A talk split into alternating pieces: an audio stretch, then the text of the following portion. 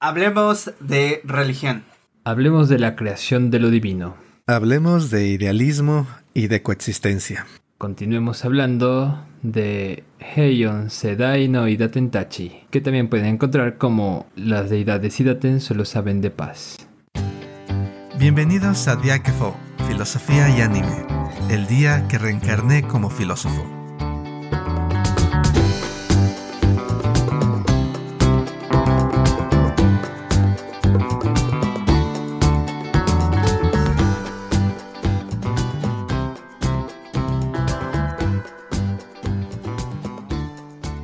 Nos preguntáramos sobre la existencia de las religiones y los dioses, ¿podríamos descubrir el origen de ambos? ¿O será acaso cierto que las religiones y sus dioses nacen solamente de una fe ciega? ¿O es que habrá algo distinto de la fe por lo cual se originan? E incluso hay una pregunta que resolver aún después de haber respondido esta cuestión. ¿Cómo es posible que las religiones se perpetúen? Una manera de pensar el mundo es a través de la posición de contrarios, para todo negro hay un blanco, para toda felicidad hay tristeza y para todo Idaten hay un monstruo.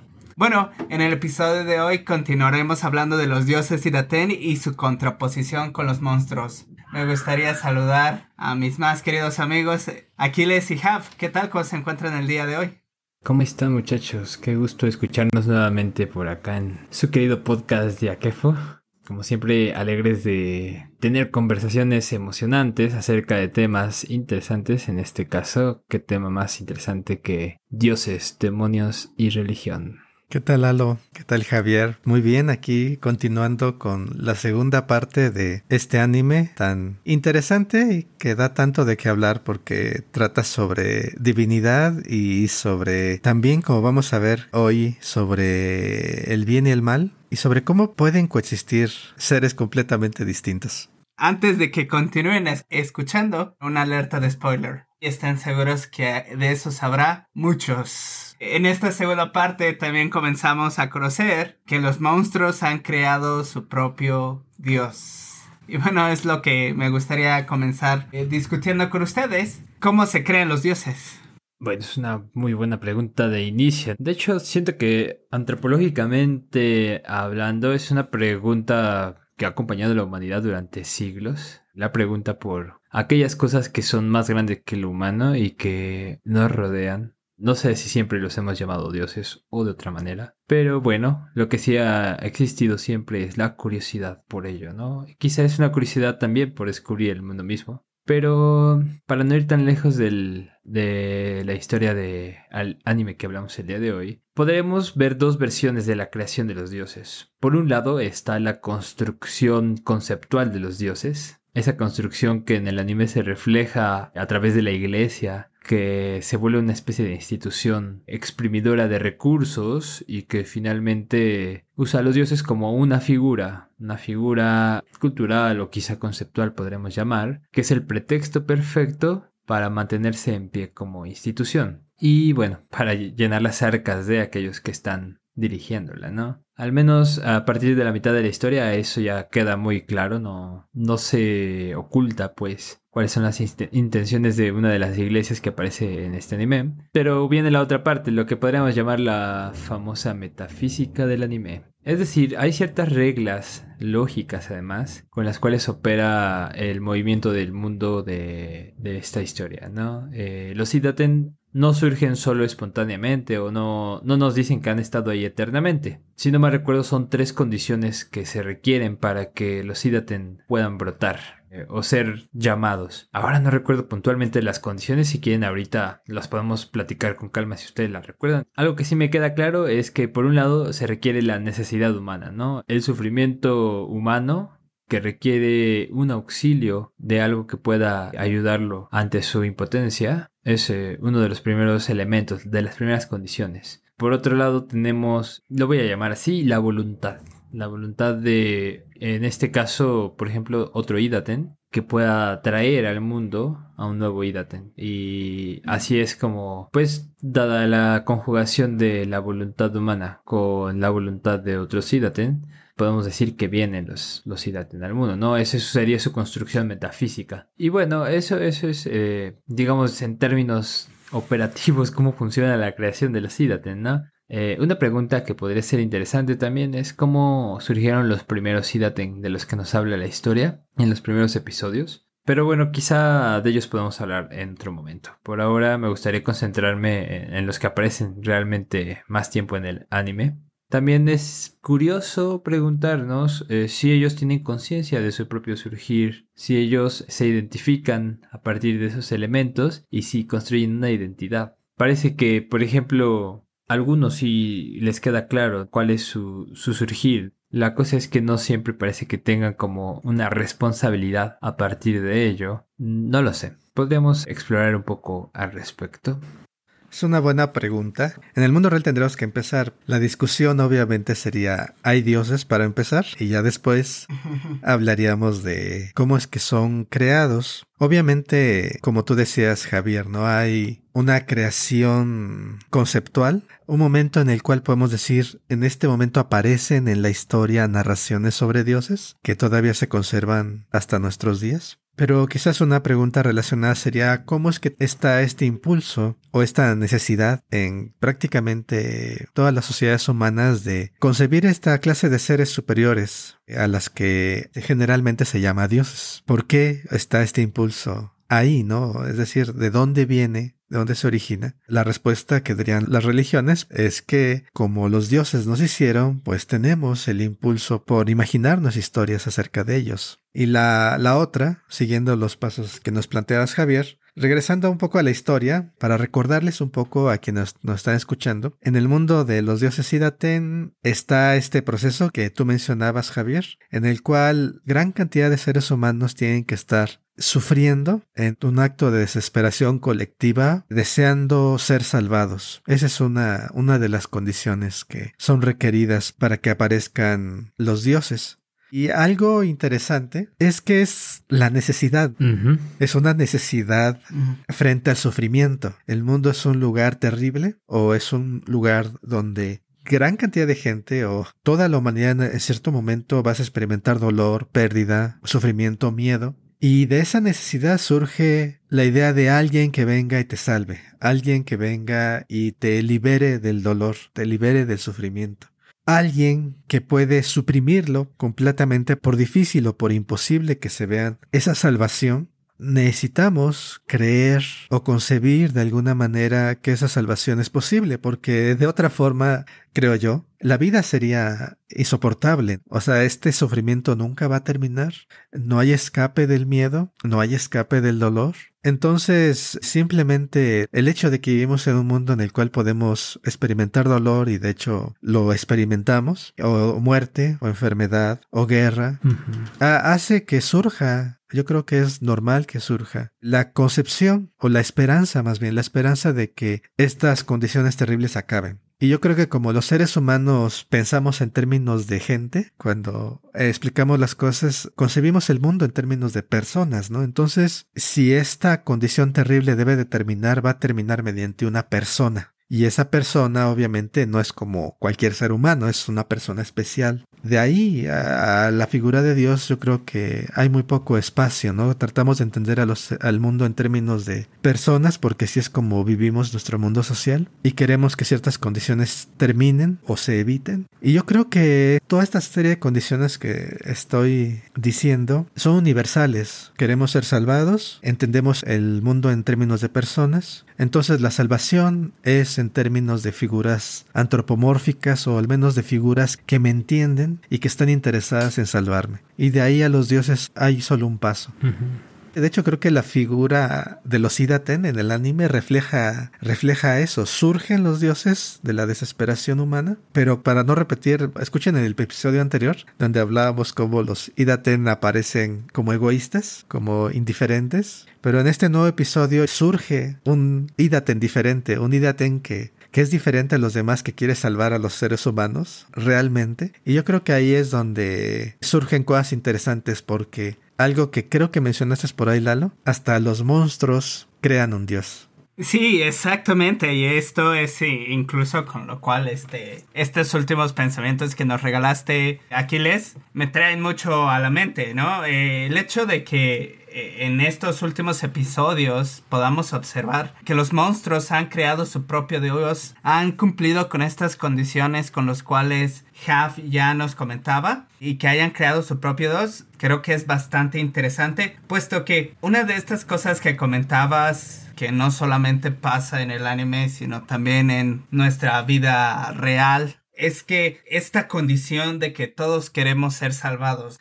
pero no todos, no todos queremos ser salvados de las mismas cosas, ¿no? Si hay una certeza, es que todos tenemos miedo de algo. Miedo de eh, morir, miedo de las alturas. A lo mejor por esto también las distintas culturas tienen distintos dioses y no solamente tienen un solo dios, ¿no? Porque todos tenemos distintos miedos y por lo tanto queremos ser salvados de distintas cosas. Esto me, me, hace pensar en que existen dioses de temporada. Pongámoslo así, no sé, hoy en día nuestro mayor miedo, y creo, no sé, es un miedo que los tres compartimos, es el cambio climático, ¿no? ¿Qué condiciones se crearán con el tiempo? ¿Cómo va a afectar todo esto? En un futuro, a lo mejor lo que queremos, lo que vamos a querer no es que nos salven de de que haya un paraíso allá, que nos salven de este sufrimiento. A lo mejor vamos a querer que estas lluvias torrenciales, estas ondas de calor que son, que están sucediendo, el derretimiento de las capas polares deje de pasar, ¿no? A lo mejor vamos a crear un Dios que nos salve de esto, ¿no? Un, Dios que sea más terrenal.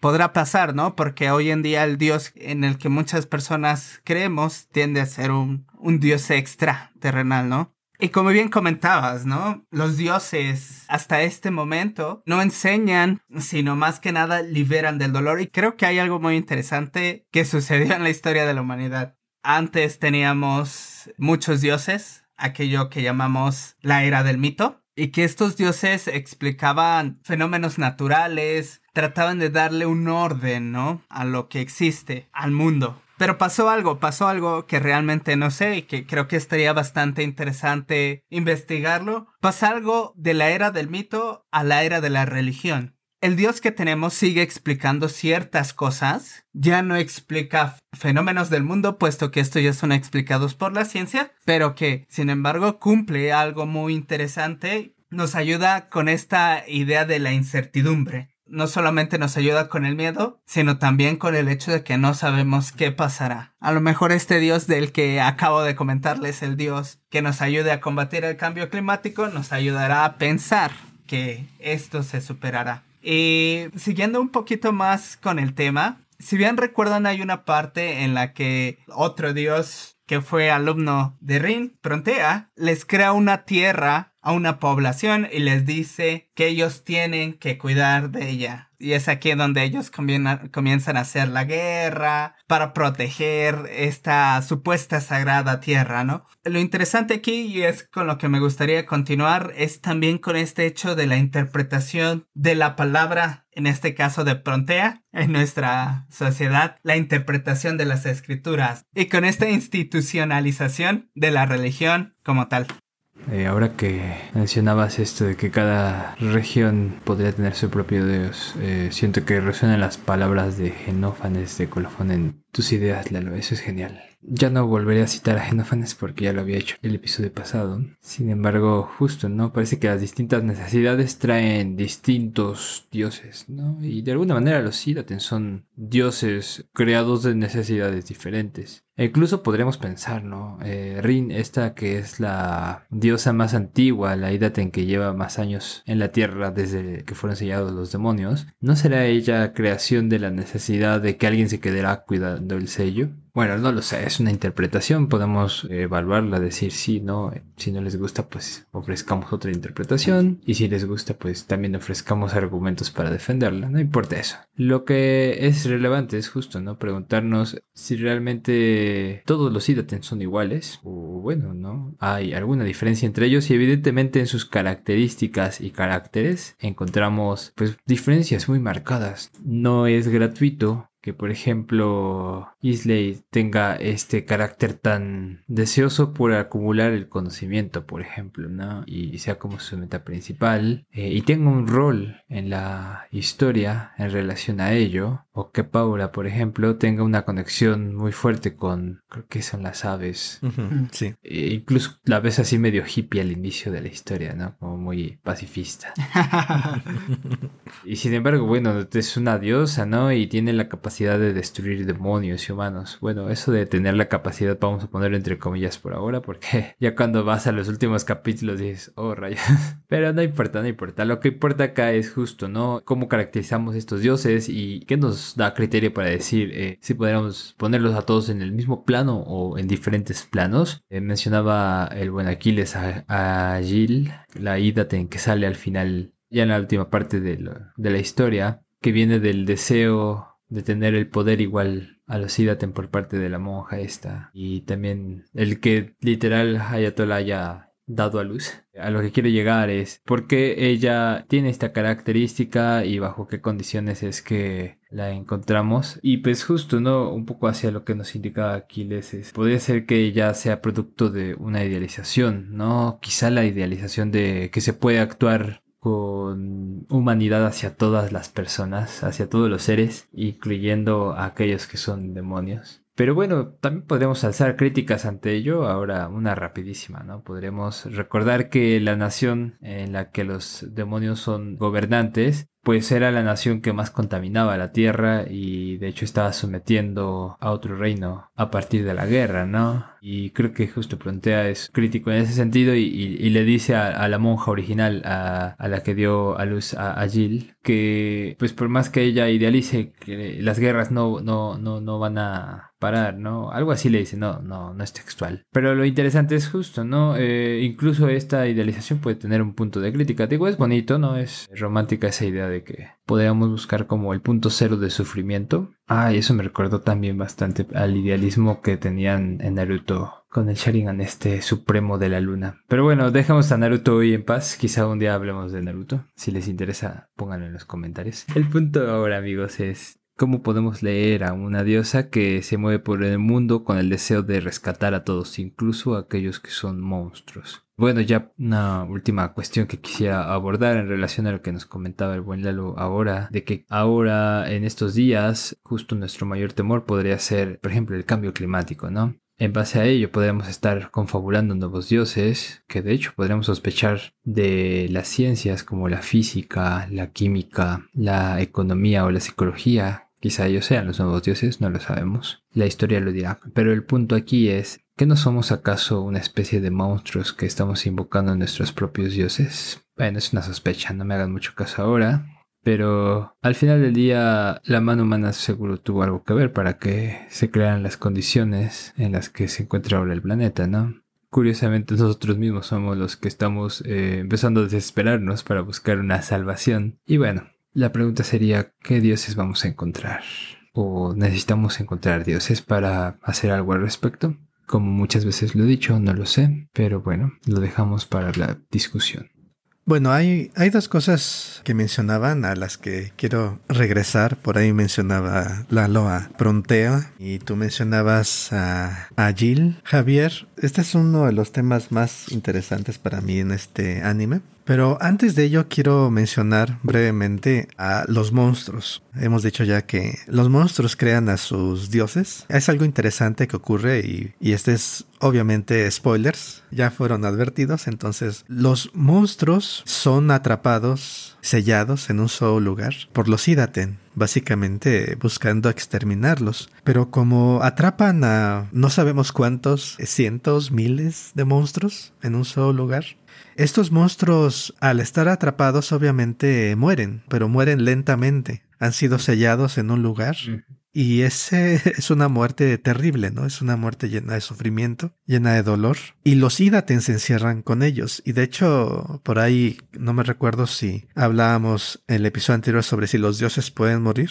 pero parece que al menos pueden morir por su propia mano. Porque los dioses mueren. Al sellar, se sellan ellos mismos con los monstruos y mueren junto con los monstruos. Y entonces los pensamientos de los Idaten y los pensamientos de los monstruos crean a un nuevo tipo de Idaten, un Idaten que no proviene de, los seres humanos, sino que proviene de pensamientos de Idaten y del deseo de salvación de, de monstruos que están muriendo lentamente una idea bastante interesante. No voy a entrar en más detalles, ya he dicho bastante creo con esta idea, pero a mí lo que me trae este pensamiento es ver a los monstruos en la segunda mitad de la serie. En la segunda mitad de la serie vemos que los monstruos son capaces de sentir compasión, de sentir amor, de eh, tener miedo, obviamente, y protegen o intentan proteger a los suyos, a los que son cercanos. Hay un momento por ahí en el cual el emperador es derrotado y tiene la opción de detonar un arma nuclear y decide no hacerlo porque puede estar salvando eh, a miembros de su propia especie al no hacerlo.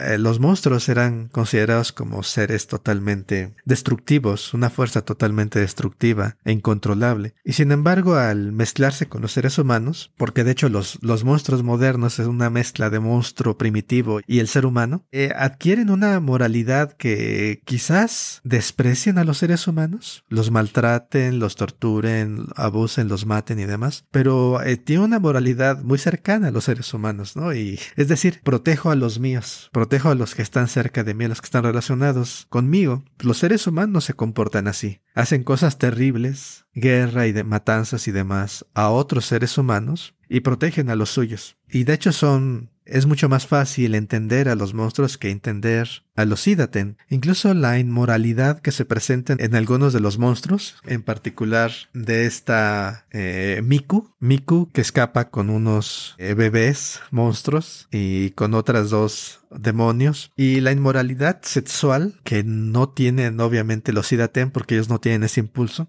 pues está relacionado con el hecho de que son seres vivos, tienen el impulso sexual de reproducirse y es mucho más fácil entender sus motivaciones en ese sentido que aquellas de los Idaten. Esto es algo que se me hace interesante porque en el momento en el cual eres un ser vivo capaz de sentir dolor y tienes el impulso de reproducirte y, y, todo lo demás, pues básicamente vuelve a aparecer una moralidad de tipo humano porque los monstruos pueden morir y sufrir, eh, son mucho más fuertes que los seres humanos, pero comparten estos mismos rasgos frente al dolor y frente al sufrimiento. Entonces me regresa, ¿no? A, este hecho que ya mencionaba en el episodio anterior y un poco al inicio de este, de este mismo episodio. Es nuestra capacidad de dolor y sufrimiento aquello que no solamente nos lleva a crear divinidad o esperanzas de salvación, sean divinas o de otro tipo, sino también a lo que llamamos bueno y malo y si tu capacidad de sufrimiento de dolor es diferente, tu moralidad va a ser muy diferente. Y por eso los idates son muy distintos. Y de hecho, algo mencionábamos sobre la coexistencia. Esta similitud entre la moralidad de los monstruos y los seres humanos a mí se me hace esperanza para la coexistencia. Y hay problemas, obviamente, pero para poder coexistir necesitas poder entender, si no aceptar, por lo menos entender las motivaciones del otro. Y yo creo que la historia que nos presenta este anime es interesante precisamente porque crea en los monstruos una capacidad de entender el dolor y el sufrimiento de los seres humanos. O sea, es posible. No digo que los monstruos lo entiendan como tal o se preocupen por los seres humanos, pero tienen una un sentido de proteger a los suyos que los podría eventualmente hacer entender a los seres humanos también. Bastante interesante los, eh, los pensamientos que nos regalan. A mí me gustaría retomar un poco esta parte de la institucionalización de la iglesia antes de que haga un comentario en este último punto que acabas de comentarnos. Aquiles, eh, más que nada con, esta idea, ¿no? Muchas de las veces creo que hay eh, ciertas personas y un grupo de personas más bien que creen hacer un buen una buena interpretación de las escrituras, ¿no? Y muchas de las veces lo que sucede con esto, y como bien lo presenta el anime, es que esto lleva guerras, esto justifica guerras, ¿no? Más que nada. Pero lo interesante es preguntarnos, ¿y qué pasa si esta interpretación que se está dando de lo que son las escrituras, o en este caso de lo que es en el anime, de la palabra de prontea, ¿Qué sucede si esta interpretación es incorrecta? ¿Qué suceda si realmente detrás de toda esa interpretación el mensaje es muchísimo más sencillo? Y más que nada lo, pongo de esta manera, puesto que, como bien se sabe, como bien muchos sabemos, muchos suponemos, la institución de la iglesia, no tal la religión tal cual, no tal la creencia en sí misma, justifica e incluso llega a ser una máquina exprimidora de dinero, por llamarla de alguna manera, en la cual este muchas cosas, como ya bien comentaba, se justifican, ¿no? Y cosas que no podemos comprender del todo. Como por ejemplo el saber que en nuestro mundo real el Vaticano concentra muchísimo dinero y no puede llegar a ayudar a personas que lo necesitan alrededor del mundo. Esas cosas creo que en cierta manera son incomprensibles. Y, más, que nada este hecho de las instituciones. Creo que si muchas veces podemos criticar la creencia que tenemos sobre los dioses, también se debe de criticar y muchísimo más las instituciones.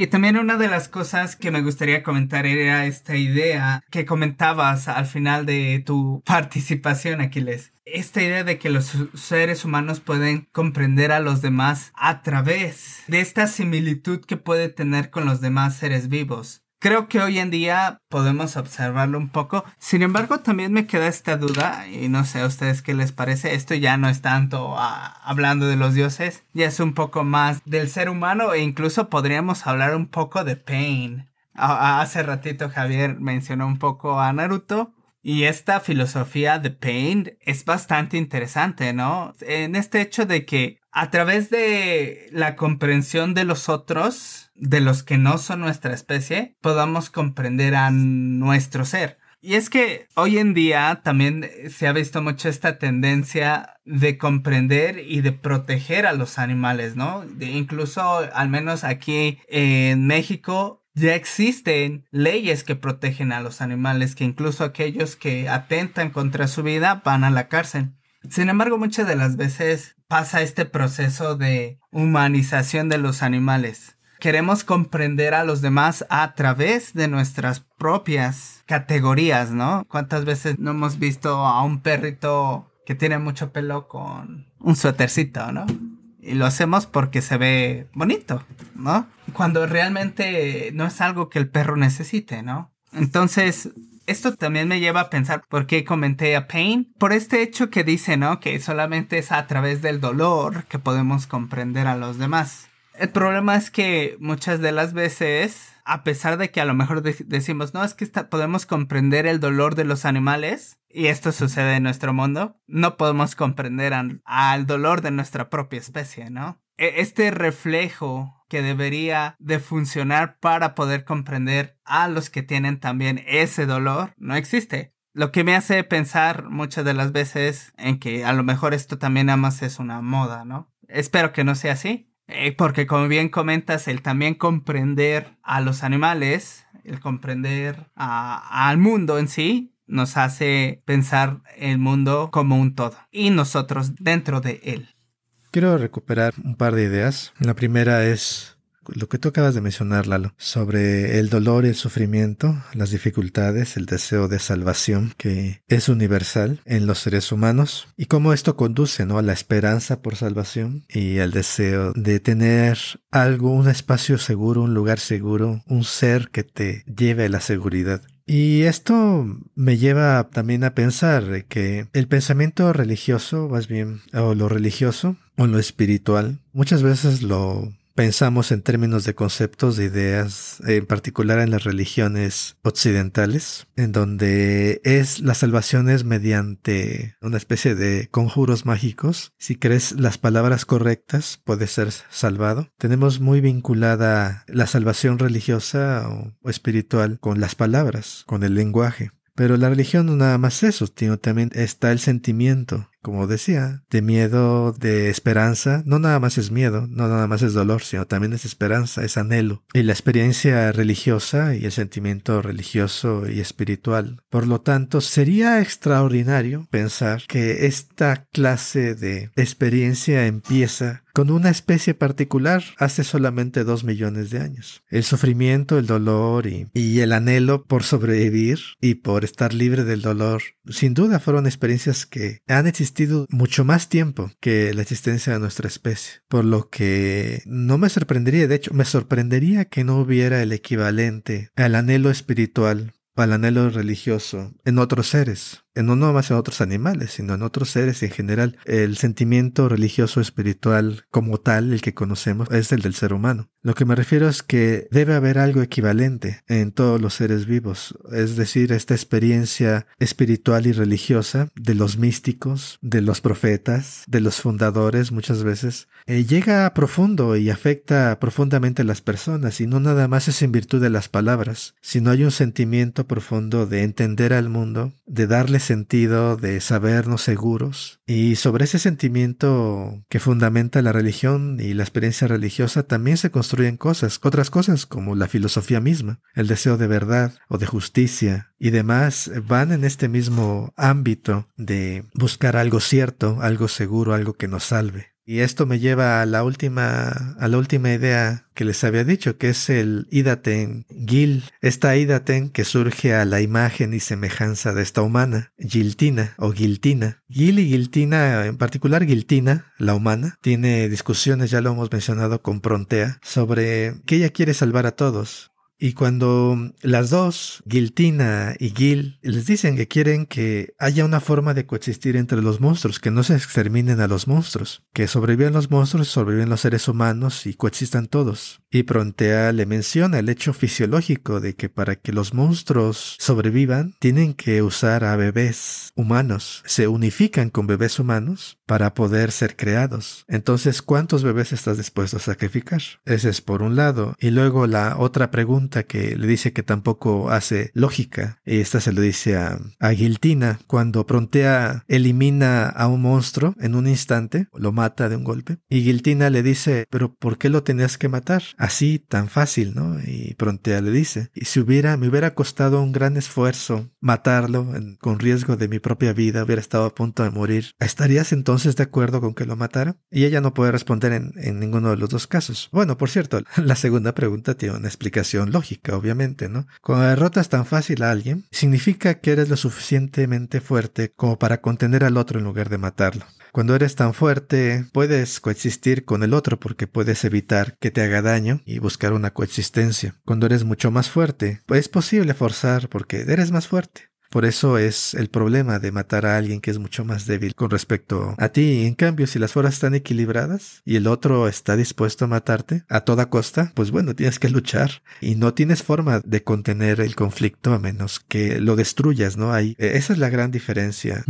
Al nivel de fondo, creo yo que el, el asunto del idealismo de Guiltina que está buscando algo imposible y hay, hay gente, hay personas que luego les molestan estos personajes idealistas, estos personajes que intentan salvar a todos y ser muy buenos y no ven que la lógica dicta que tienes que luchar y matar y hacer guerra porque no hay de otra. Y yo creo que lo que se olvida o lo que se pierde cuando pensamos de esa manera es lo que representa este personaje. Para mí el idealismo de Guiltina está buscando algo que bajo los términos que conocemos es imposible pero ella representa la improbabilidad de la vida misma. La vida misma es algo casi imposible, extremadamente improbable. Los eventos que conducen a las distintas especies y la existencia de nuestra misma civilización actualmente se refiere a cosas que en un momento parecieron imposibles. Es el impulso, yo creo, de la vida por mantener esta improbabilidad, lo que se ve reflejado en este idealismo, porque la continuación de la vida requiere que cosas extraordinarias sigan ocurriendo. Y yo creo que Gil y Giltina son ilógicas porque bajo la lógica actual esa coexistencia es imposible. Pero la vida tiene tantas formas de manifestarse, hay tantas posibilidades que la vida persiste en buscar aquella que permita sobrevivir. Y por eso yo creo que el idealismo, el absurdo, quizás, idealismo es el mismo reflejo de este impulso que la vida tiene por sobrevivir contra toda probabilidad. Ciertamente seguimos encontrando muchos caminos y muchas vías de discusión. Pues bueno, como siempre es el deseo de incitar a que nos preguntemos ¿y cómo son los dioses? ¿De dónde vienen? ¿Cómo son nuestros demonios y a dónde nos llevan? ¿Y qué hay de los humanos? ¿Seremos dioses o demonios? Podríamos responder, podríamos intentarlo o quedarnos con la duda, también se vale.